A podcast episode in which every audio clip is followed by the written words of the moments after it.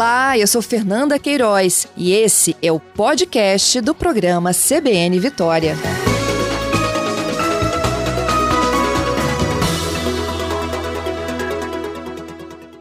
Olá, doutor, bom dia. Bom dia, Fernanda, tudo bem? Bem, obrigada pela sua gentileza também de conversar conosco. Ah, imagine. Doutor Barros, é, é, esse, essa é uma das novas constatações, assim, depois de mais de quatro meses, né, da, da primeira morte aí da, do coronavírus, de que dá para tratar o paciente ainda na fase inicial? É, em, verdade, houve alguma, algumas, houveram algumas mudanças é, que foram sendo aprendidas com o tempo, né? É, então, nós temos, na realidade, no coronavírus, três fases muito, muito distintas. Uma fase inicial, que é uma fase que parece um resfriado, que demora em torno de, de 5 a 10 dias. Uma fase que nós chamamos de moderada, quando às vezes o doente fica com alguma falta de ar ou grande queda do estado geral, que é uma, um atendimento feito hospitalar, e uma fase, uma fase grave, que é quando o doente vai para o CTI. Então, são tratamentos em fases distintas. Nós usamos múltiplos remédios para tratar o o Covid-19, né? embora não exista ainda nenhum, nenhum trabalho, ah, digamos assim, cientificamente bem desenhado que comprove que essas múltiplas drogas que não, nós usamos sejam realmente as drogas muito eficazes, nenhuma delas. Uhum.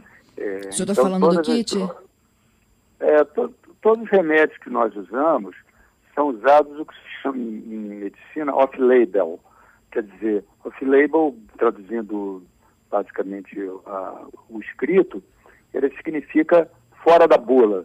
Ou seja, nós estamos usando um remédio que é aprovado para ser usado, mas que é aprovado para outras doenças que nós não estamos tratando. Então, isso é permitido quando nós usamos essa medicação, porque existem alguns critérios que sugerem que ela seja eficaz, e conversamos com o doente, explicamos isso. Olha, esse doente é sem remédio, não tem uma comprovação científica ainda de eficácia, mas alguns trabalhos é, chamados observacionais, são trabalhos que você observa e utiliza e tem a sensação que vai dar um bom resultado. Então, na realidade, por isso é que eu, nessa palestra eu mostrei que o fundamental é a boa prática médica que tem mudado a realidade da evolução para a morte em relação ao coronavírus. Quais são hoje as boas práticas, doutor, que têm levado ao menor número de óbitos? Que, significa boa prática? São algumas mudanças importantes. É, a, a, primeira delas, que no início né, se considerava que o doente, quando ficava com, com falta de ar e era internado mais, mais grave, ele devia ser intubado, ou seja, passava um tubo na traqueia e era colocado num respirador artificial. Isso chama-se ventilação invasiva. E, e, hoje se sabe que se isso for feito precocemente, isso daí piora a, as possibilidades de sobrevida do doente. Então a, a, opção não é essa, a opção é você, ao internar um doente, vamos dizer assim, eu estou pulando a fase do tratamento inicial, porque existem múltiplas drogas, uma discussão muito grande sobre isso, nenhuma delas tem comprovação é, científica de, de eficácia em, em, utilização no homem, embora mostre muitas delas resultados em laboratório, quer dizer, elas têm ação no laboratório contra o vírus, certamente, mas isso você tem que comprovar se a, ela é eficácia quando usa no homem.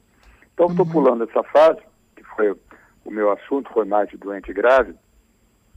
Quando nós internamos um doente antigamente, ele rapidamente ia para o respirador e era entubado.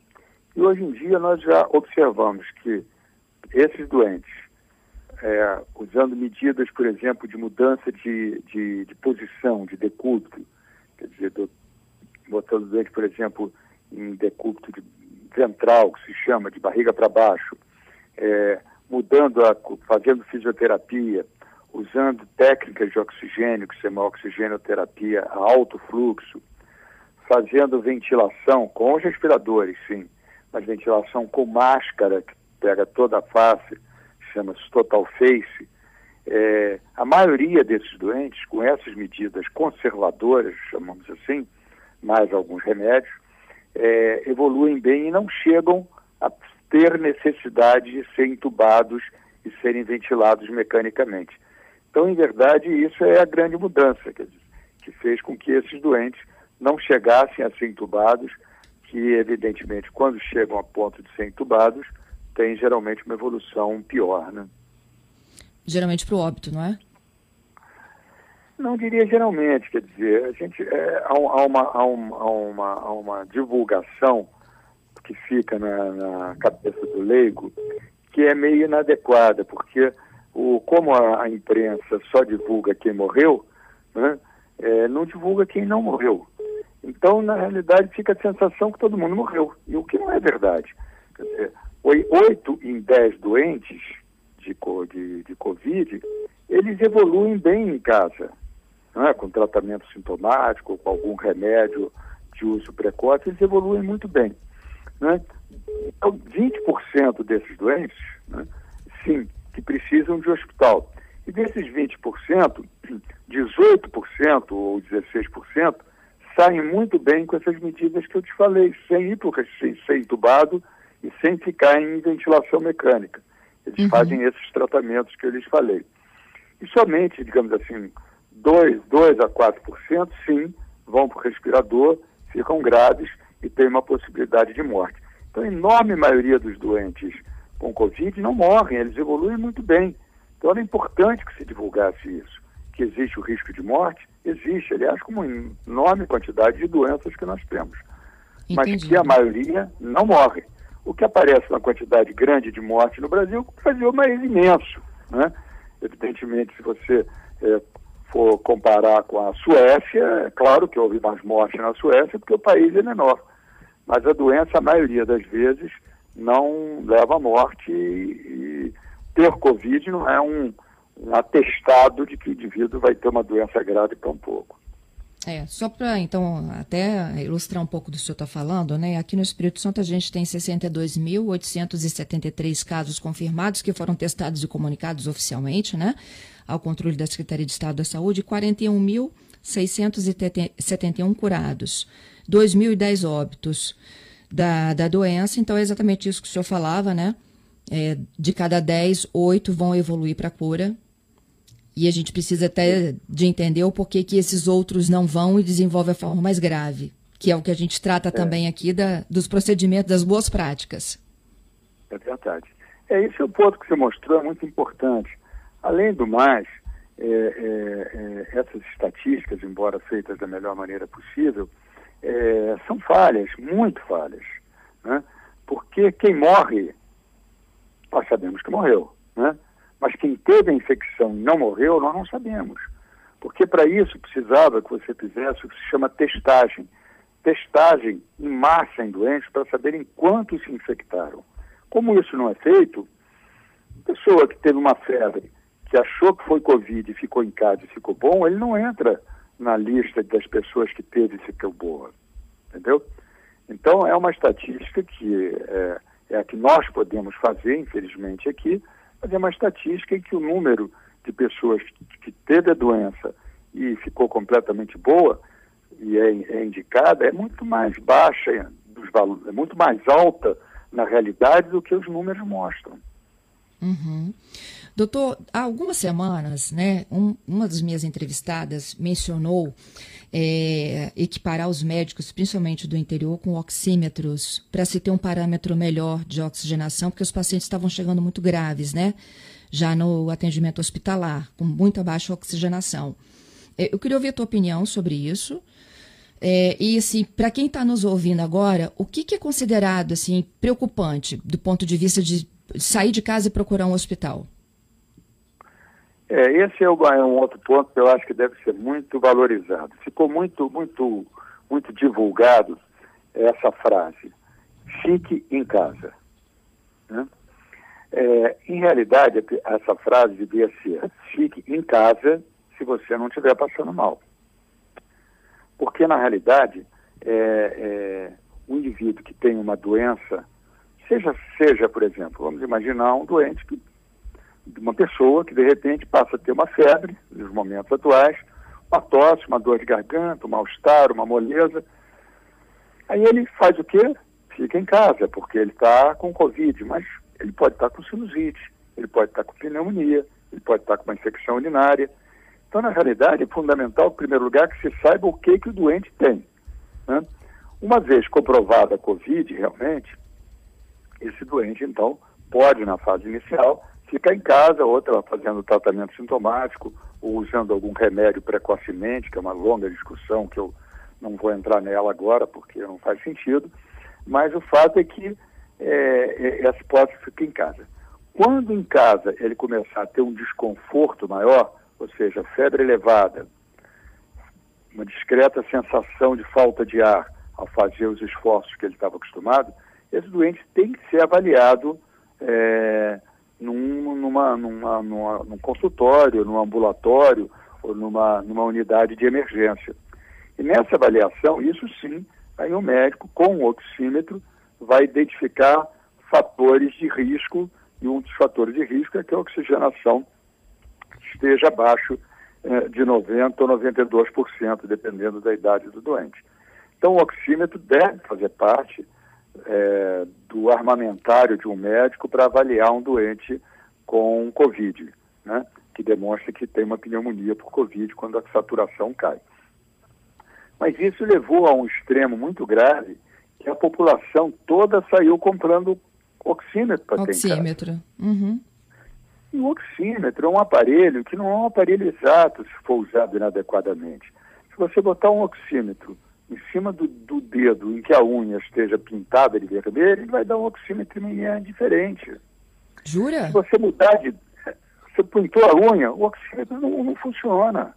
Você pintou de preto, o oxímetro não funciona.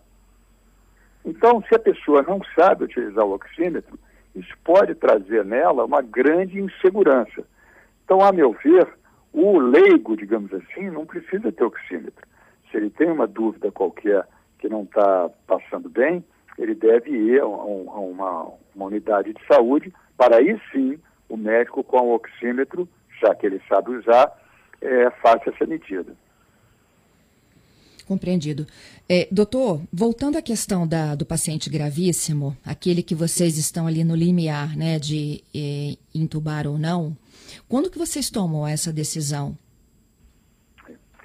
É, a decisão de, de, de fazer uma intubação, que se chama ventilação invasiva, é, ela é tomada quando, apesar dessas medidas todas que eu lhes falei, quer dizer, da medicação adequada, e hoje tem um número enorme de remédios, corticoide, remédios que, que são contra a interleucina, tem também a possibilidade hoje em dia de estar uma grande pesquisa que parece estar dando resultado, que é o uso de soro de pessoas que já foram contaminadas. Enfim, depois que já trocou de, de posição, já fez a fisioterapia, já ventilou com máscara, já, e, e o doente, apesar disso, evolui progressivamente para uma insuficiência respiratória, como é que nós podemos dizer que isso aconteceu? Porque nós vamos observando que progressivamente a oximetria vai caindo e, a, e o doente, mesmo com esses aparelhos de manutenção, não são capazes de manter um nível adequado para manter seus órgãos funcionando. Então, esse doente, como eu digo, que corresponde a talvez 2% de todos os doentes que têm Covid, eles são entubados e vão para o CTI. Desses doentes que são entubados e vão para o CTI, se você também fizer uma boa prática médica, se tiver um CTI que trabalha bem, que os médicos sabem como utilizar, definir o tipo de doença que o pulmão tem, porque o Covid pode ter diferentes é, exteriorizações da, da doença no pulmão, esses doentes têm uma possibilidade maior de que 50% ou de 60% de sobreviver. Quer dizer, mesmo os que vão para o respirador, 60% sobrevivem hoje em dia.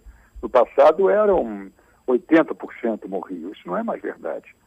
No passado que você está falando o quê? O início da pandemia, 100 dias? No início da pandemia, exatamente. No início da pandemia, tá. quando especialmente no Japão, depois na Itália e mesmo no início no Brasil, em torno de março. Né?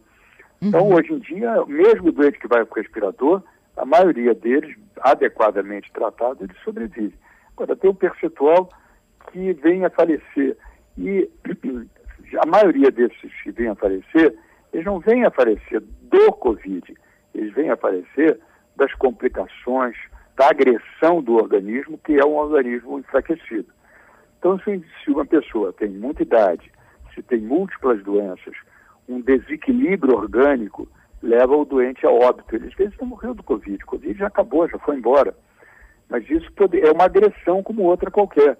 É a mesma coisa que uma pessoa idosa, diabética, é, transplantada de fígado, é, sofreu um atropelamento, ela vai para o hospital e começa a ter a complicação, insuficiência renal. Então, o atropelamento não causou diretamente a morte, mas causou um desequilíbrio orgânico que levou à morte. Entendido. Doutor, o senhor está otimista com as vacinas?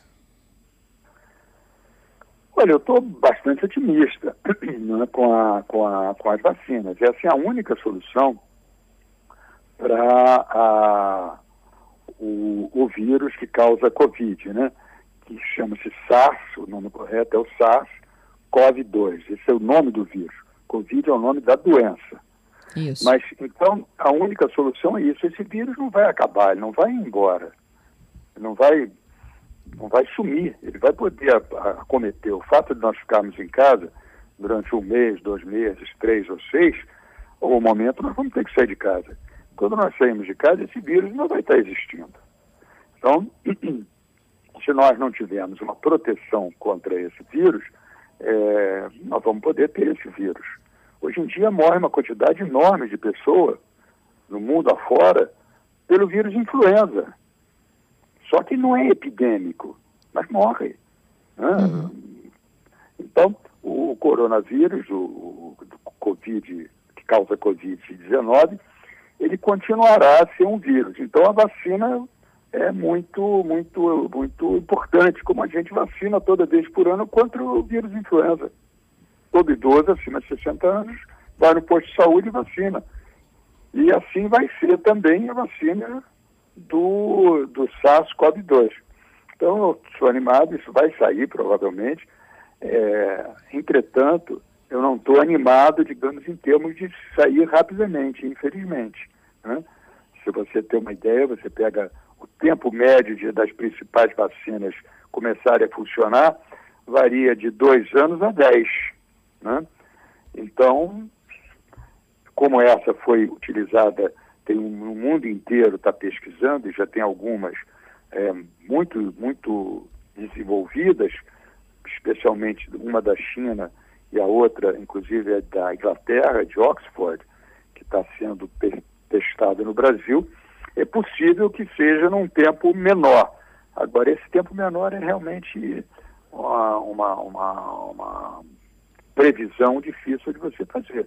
Eu espero que no ano que vem, né, que a gente já, já disponha dessa vacina. Mas isso, se ocorrer, vai ocorrer num tempo recorde, porque não é o comum das vacinas. Nada, muito obrigado a você, um abraço, um abraço aí no, em quem está escutando.